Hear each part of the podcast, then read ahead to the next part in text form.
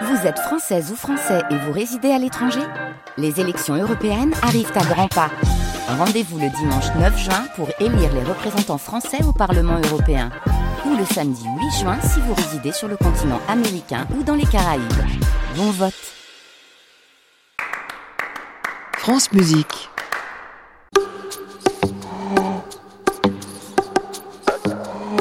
Balades originales. Un voyage sonore immersif autour des musiques de films dans les arrondissements de Paris. Avec Kylian Mourcou et Stéphane Le Rouge. Bonjour et bienvenue dans Balades originales. Aujourd'hui, nous partons à la découverte du 3e arrondissement. Je me trouve à l'angle de la rue Quincampoix et de la rue Rambuteau et je vais retrouver Stéphane Le Rouge. On est dans le quartier dit du Haut-Marais. Le terme marais a un double sens, puisqu'il évoque le passé marécageux, mais aussi maraîcher de l'arrondissement. Puis à partir du XVIIe siècle, le troisième devient un lieu de la haute bourgeoisie, d'où la présence de nombreux hôtels particuliers comme le Montmorency ou le Marle. Et après la Révolution française, le quartier change encore de visage. Le boulevard du Temple est surnommé le boulevard du crime, pour la simple et bonne raison qu'il y avait de nombreux théâtres qui jouaient des pièces autour de faits divers, d'assassinats et de vols. Alors Stéphane, t'es encore à l'heure Mais je suis toujours à l'heure. Bon alors pourquoi tu m'as donné rendez-vous ici encore Au MK2 Beaubourg Au MK de Beaubourg parce que j'ai lu ta biographie, Ouais, ce que j'ai trouvé vraiment très intéressante. merci. J'ai vraiment, je suis vraiment entré dedans, surtout à partir de la 600e page. Et j'ai vu qu'enfant, tu avais vu les, les triplettes de Belleville, ici même. Et tout à fait. C'était mon petit cinéma à côté de mon premier appart. Et j'avais adoré ce film, et notamment sa musique, un compositeur canadien Ouais. qu'on connaît assez peu, Benoît Charest. Ouais. Mais avec Thomas Dutronc, je me souviens, en, soliste, et Mathieu Chédy de générique Mathieu de fin. Chédid de au générique, de fin. et euh, c'était un bon souvenir, les triplettes de Belleville. Je veux pas finir mes jours à Tombouctou La peau tirée par des machines à clous Moi je veux être fripé, triplement fripé Fripé comme une triplette de Belleville Je veux pas finir ma vie à Acapulco Danser tout avec des gigolos. Je veux être tordu, triplement tordu Balancé comme une triplette de Belleville. Allez les filles, allez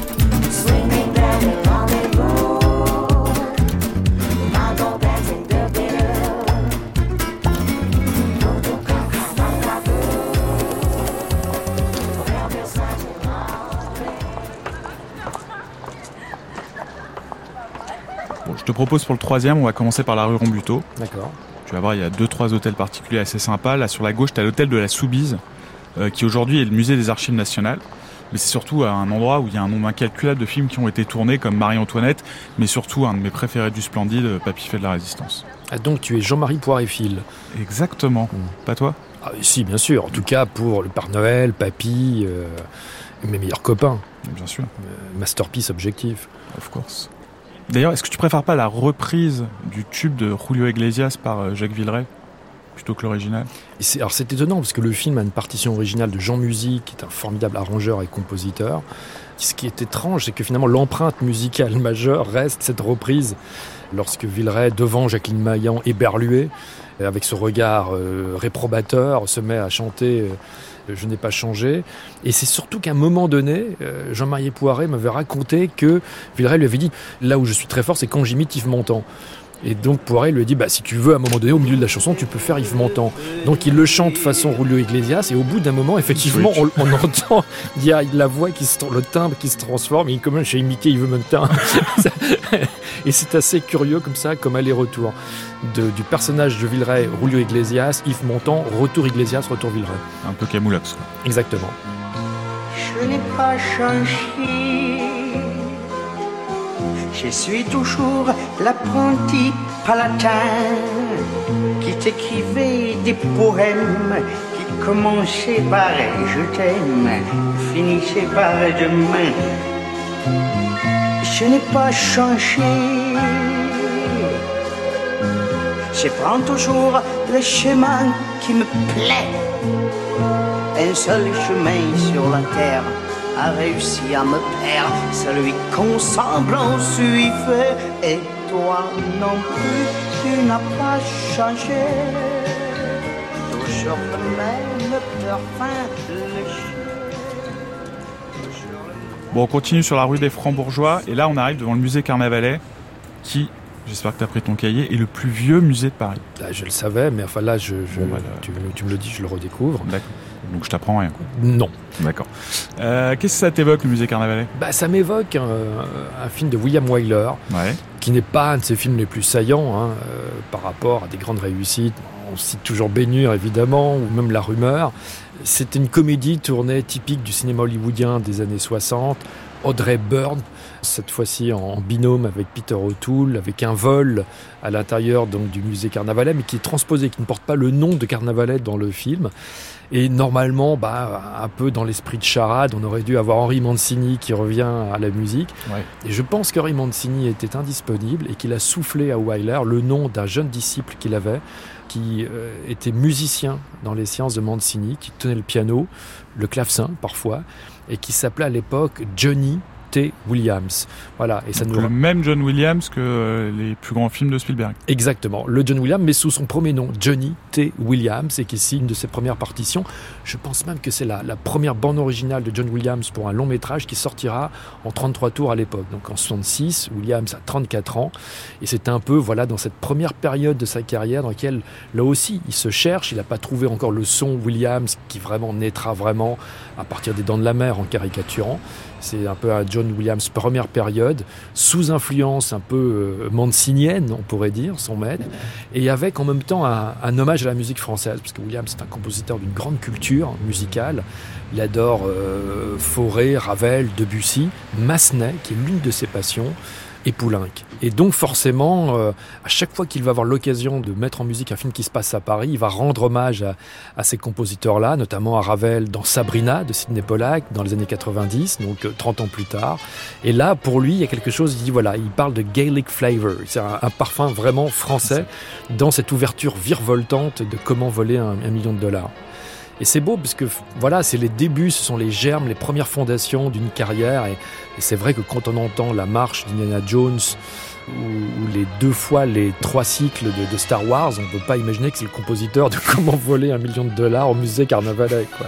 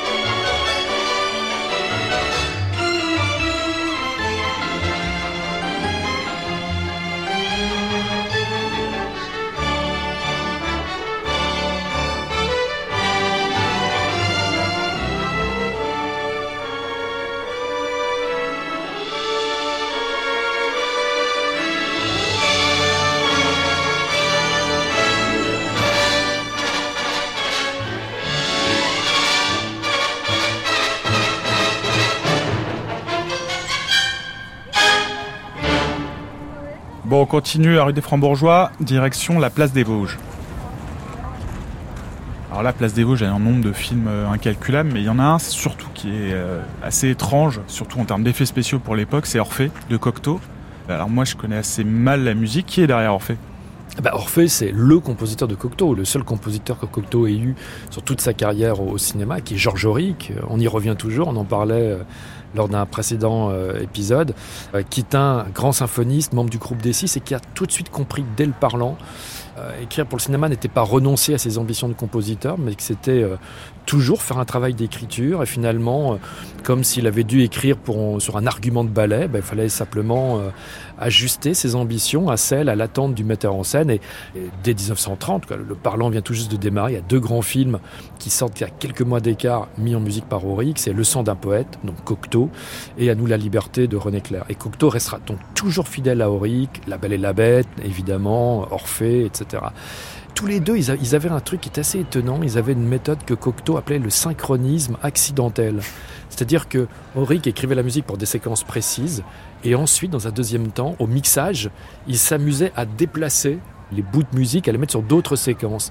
Et Cocteau, poète, disait finalement, ça crée autre chose. Il y a une espèce d'effet chimique inattendu qui naît en déplaçant les musiques sur des séquences non destinataires. Et finalement, c'est ce qui m'intéresse le plus. Donc la moitié des musiques d'Orphée ont été pensées au départ pour d'autres situations et d'autres séquences. Tu as l'air de dire qu'il était plutôt serviteur d'un film, mais qu'avec euh, Cocteau, il improvisait plus, il créait plus bah, Cocteau était vraiment la collaboration la plus longue, la plus fidèle, une collaboration complètement inconditionnelle. C'est moins une rencontre entre un cinéaste et un compositeur qu'une rencontre entre deux poètes qui vont chercher des choses. C'est vrai que quand Henri fait la musique de la Grande Vadrouille, par exemple, ou quand il fait l'arbre de Noël de Terence Young, c'est pas la même qu'avec Cocteau, qui est vraiment son frère de sang. Et il y a euh, un des thèmes d'Orphée, moi, que j'aime beaucoup, qui est un thème sur un rythme de marche lente, processionnaire, quasiment un rythme de marche funèbre détourné. Et cette musique a longtemps été absolument introuvable. Et à la mi-temps des années 50, euh, il y a un label qui s'appelait Hades, qui a sorti une espèce de florilège qui s'appelle 25 ans de musique pour le cinéma et figurait dedans la musique d'Orphée avec en narrateur euh, pour faire passer comme ça d'une plage à une autre Lucien Hadès, donc le créateur de cette maison de disques. Il est d'autres voyages, il est d'autres traversées au-delà des miroirs, au-delà du réel, au-delà de la zone étrange et délabrée qui est faite des souvenirs des hommes et des ruines de leurs habitudes, une princesse gantée de noir attend le poète, attend Orphée.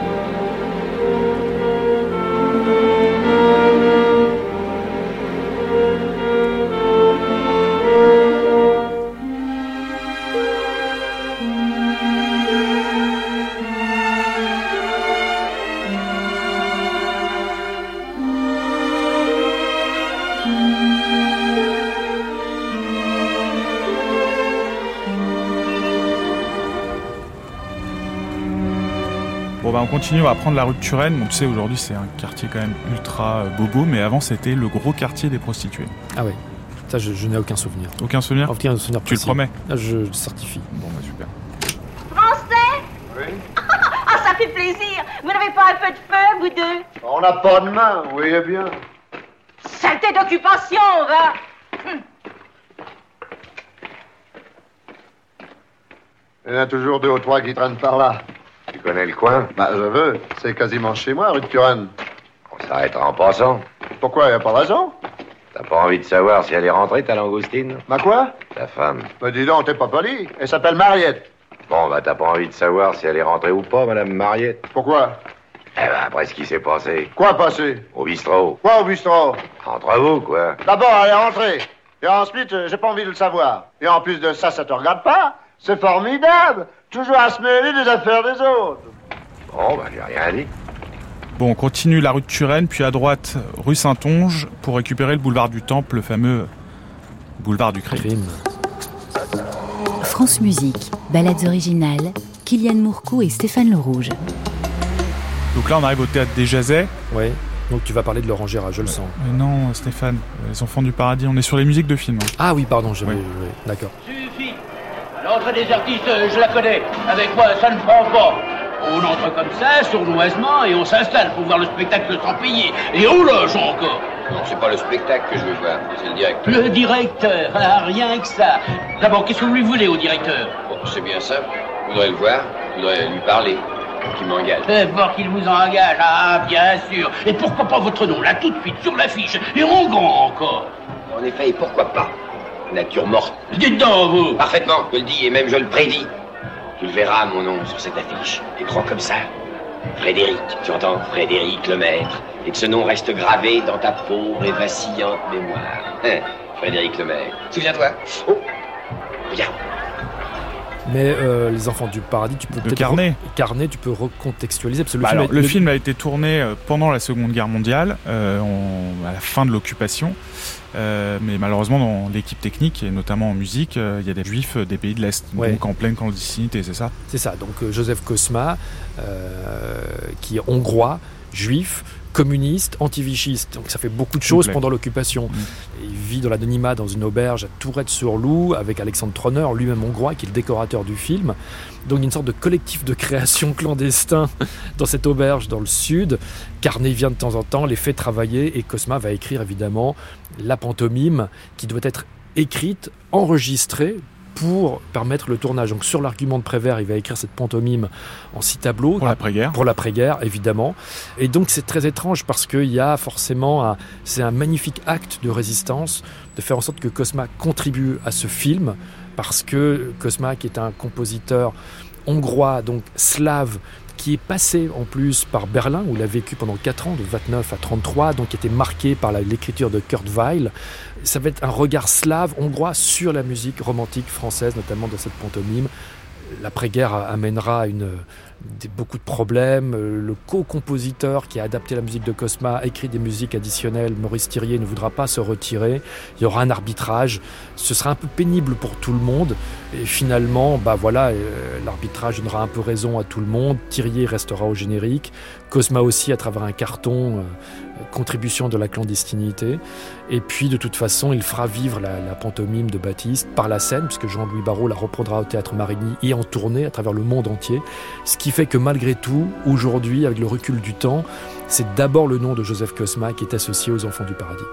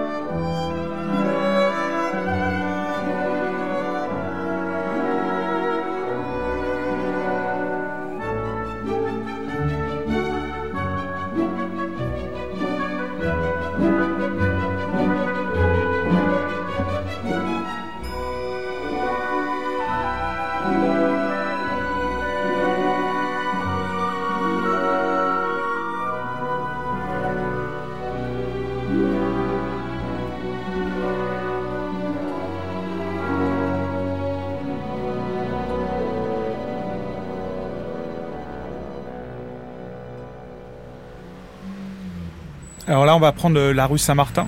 Ouais. Euh, je te fais une petite aparté. Tu sais que là, au 325, il y a la maison de Jean-Paul Gaultier. Mais Jean-Paul Gaultier, euh, il a une grosse connexion aussi avec le cinéma. Moi, je me- j'ai un souvenir, par exemple, des costumes de la Cité des Enfants Perdus, mon petit film de chevet aussi. Ouais. C'est vrai que c'est quelqu'un qui a commencé la mode par le cinéma. Bah, moi, j'ai le souvenir, Thierry Frémaux et Bertrand Tavernier l'avaient invité au Festival Lumière à Lyon pour présenter le film qui avait déclenché sa vocation, qui était Falbala, et qu'il avait présenté avec Micheline Prel et Tony Marshall, propre fille de Micheline Prel. Donc c'était assez émouvant de le voir revenir au berceau un peu quasiment de son destin, de sa vocation de couturier. Bon, on continue sur la rue Saint-Martin. Je sais que tu es très croyant. Et à gauche, il y a une petite église. L'église Ah. Saint-Nicolas-des-Champs. Dans laquelle elle a été tournée, quoi? Bah, tu connais Un drôle de paroissien. Ah, Jean-Pierre Mocky. Et puis mon père, il, il y a pire. Encore? Oui. Je vous ai pris pour un voleur. Moi? Vous trouvez que j'en ai la tête? Pour votre pénitence, vous réciterez dix pâtés à dix Ave Maria. Et puisque vous m'avez pris pour un voleur, vous ne manquerez pas de racheter cette faute en passant près de nos troncs. Une petite pièce par-ci, une petite pièce par-là. Mais ça, je peux pas. Pourquoi? J'ai pas de nez. Oh, mais je vais vous en faire, mon fils. Oui, alors, c'est marrant parce qu'on parlait de Joseph Cosma. Voilà une transition. Euh, on pourrait presque penser qu'elle a été préméditée. Mmh, tellement, presque, hein. tellement elle est fluide, habile. on passe de Cosma à Cosma puisque euh, Joseph Cosma, dans les années 60, a été mis un peu en pré-retraite par la nouvelle vague, mais Jean-Pierre Mocky, qui adorait ses musiques, bah, notamment bien sûr pour Carnet, mais pas que, l'a fait travailler sur deux films successifs qui sont Snob et Un drôle de paroissien. Alors peut-être préciser, un drôle de paroissien, c'est euh, un fils euh, d'une famille aristocratique et, et catholique un peu euh, Décavé. décavé, voilà, euh, interprété par Bourville, qui a l'impression qu'il cherche une excuse pour vider les troncs des églises en disant que c'est euh, une demande de Dieu. Et je pense que Cosma a adoré travailler avec Mocky. Il y a peu d'interviews de Joseph Cosma sur sa collaboration avec Mocky, mais on parlait de Kurt Weill à l'instant. Ce que Cosma aimait chez Kurt Weill à Berlin, c'est-à-dire d'avoir des choses populaires, des mélodies assez faciles qui accrochent la mémoire immédiatement, des accroches mémoire, mais en même temps avec souvent des paroles au contenu un peu euh, corrosif, voire contestataire. Et je pense qu'il a adoré ça chez Mocky, c'est-à-dire un film avec des vedettes, avec des situations de comédie, mais en même temps un contenu un tout petit peu au vitriol. Donc il a retrouvé cet esprit-là un peu libertaire qu'il avait trouvé chez Kurt Weill, euh, chez Mocky, d'une autre façon, euh, quasiment plus de 30 ans plus tard. Et puis c'est vrai que c'est contestataire jusqu'au bout parce que Mocky a galéré à obtenir les autorisations des églises pour tourner dedans vu le sujet. Et, en, Voilà. et en faisant un chantage, je Et crois. en faisant un chantage avec l'église où il a dit si vous le faites pas, je fais euh, un film sur euh, un prêtre qui aurait abusé euh, d'une femme et l'aurait tué. Là, l'église a dit bon, si vous parlez juste de pillage d'église, ça nous va finalement. Mais alors, je suis même étonné que tu ne relèves pas que Jean-Pierre Mocky a une singularité dans l'histoire de la musique de film, c'est qu'il est le seul cinéaste à avoir travaillé avec Cosma et Cosma. C'est vrai. C'est-à-dire à ses débuts avec Cosma Joseph, et à la fin avec Cosma, Vladimir. c'est-à-dire un Hongrois, un Roumain.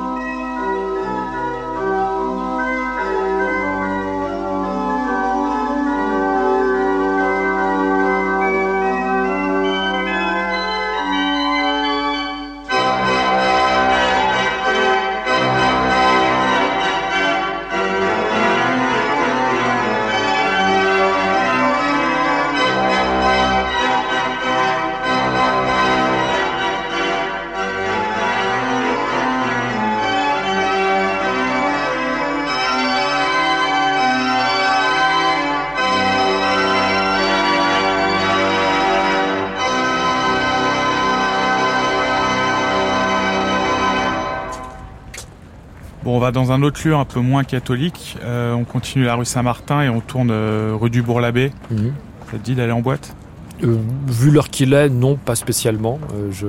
Ou alors la coupole. Mais c'est pas le même arrondissement. Ouais, suis un peu.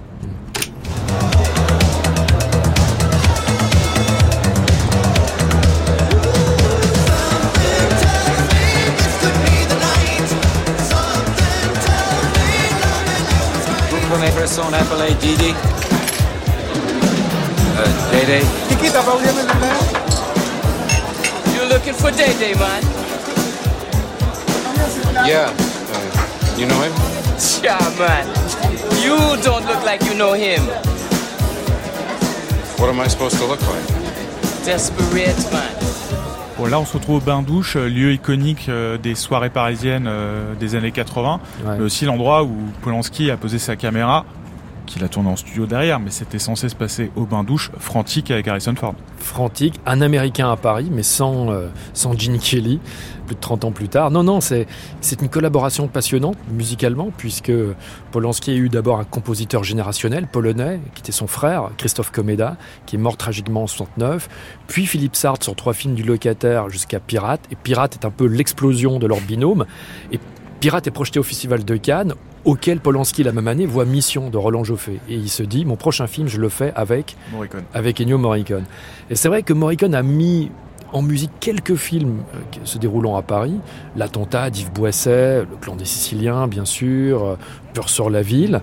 Et sur Frantic, donc, il retrouve un autre Paris, une autre forme d'urbanisation, puisque c'est un Paris de la fin des années 80, une autre ambiance aussi. Il écrit un thème très rythmique, euh, un thème de polar, comme il savait le faire à, à l'époque. Mais surtout, ce qui hante Morricone, et ça, il s'en est pas remis, c'est les, les sirènes parisiennes. Il s'était basé euh, sur, ces, des- sur ces trois notes euh, pour, faire un, pour faire un des thèmes du clan des Siciliens. Et, et là, il s'en resserre encore. C'est-à-dire qu'à un moment donné, on entend la basse électrique en transposition donc instrumentale de, des sirènes de, de- de police. Et c'est un, ce sera une collaboration unique entre Polanski et Morricone, puisqu'ensuite euh, Polanski passera à d'autres compositeurs, à Vangelis notamment sur, sur, sur Lune de Fiel, puis plus tard à, Wojciech Kilar, puis à Alexandre Desplat. Mais je trouve que c'est une photographie musicale du Paris des années 80, Ouais, l'univers des 80, bal- début 90, 10, etc. Et avec le regard, euh, donc un Américain à Paris filmé par un Polonais et mis en musique par un grand compositeur italien. C'est aussi ça l'Europe. Et avec le son urbain du Ennio Morricone de l'époque qui, je pense, n'a jamais mis la basse électrique autant en avant.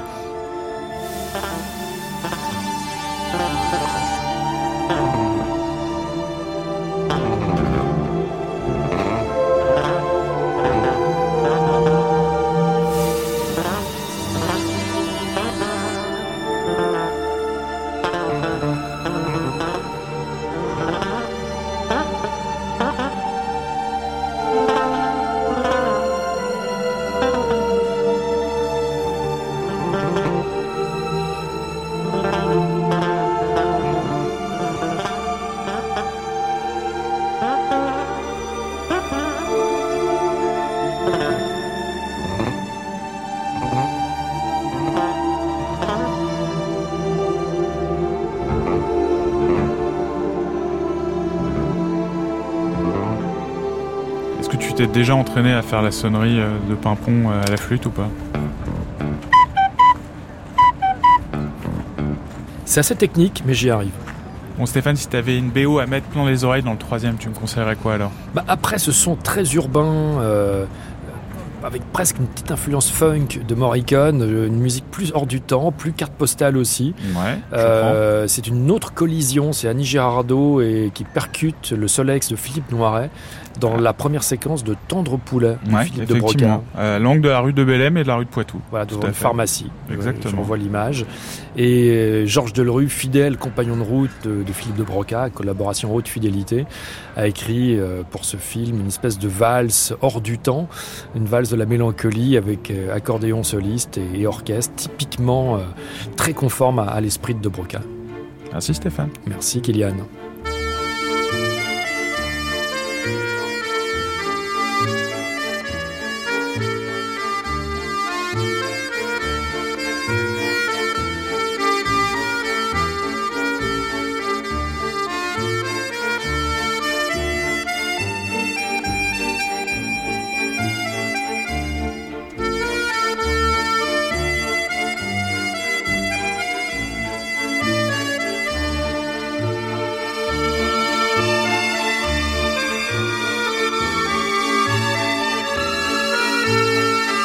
Ballades originales avec Kylian Mourcou et Stéphane Le Rouge.